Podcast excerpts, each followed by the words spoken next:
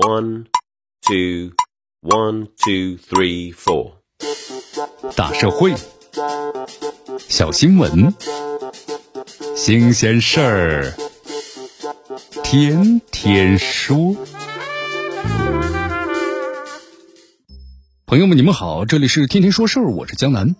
随着疫情形势呢积极向好，各地啊开始逐步的解除了限制，复工复产。不过不少人发现呢，这疫情期间消停了一段时间的骚扰电话呀，又开始多了起来。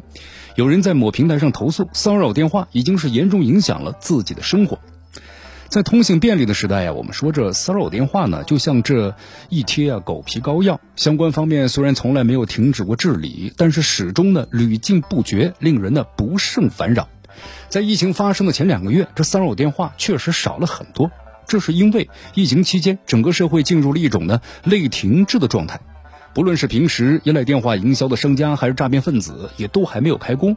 而随着现在全国复工复产的进行，那么这些商家和诈骗分子呀，也开始恢复运转了。这骚扰电话呢，自然也就是卷土重来。另外啊，也有人担心，这疫情期间收集大量公民个人数据，是不是给一些商家或诈骗分子带来了更多的资源呢？众所周知，这防疫期间，从超市到药店，从小区的物业到公交的地铁，无一不要求啊登记个人信息、姓名、手机号，那都是成了必填项。这些数据是不是存在泄露的风险，也值得警惕。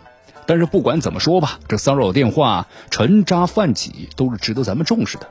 这是因为骚扰电话本身就影响了人们的安宁生活，还有社会呢安定的恶劣行为。也是因为啊，眼下人处于呢防疫的特殊时期，社会的重心还在防疫。此时啊，骚扰电话闯入咱们的公共生活，很容易给人们造成误导，给防疫添乱。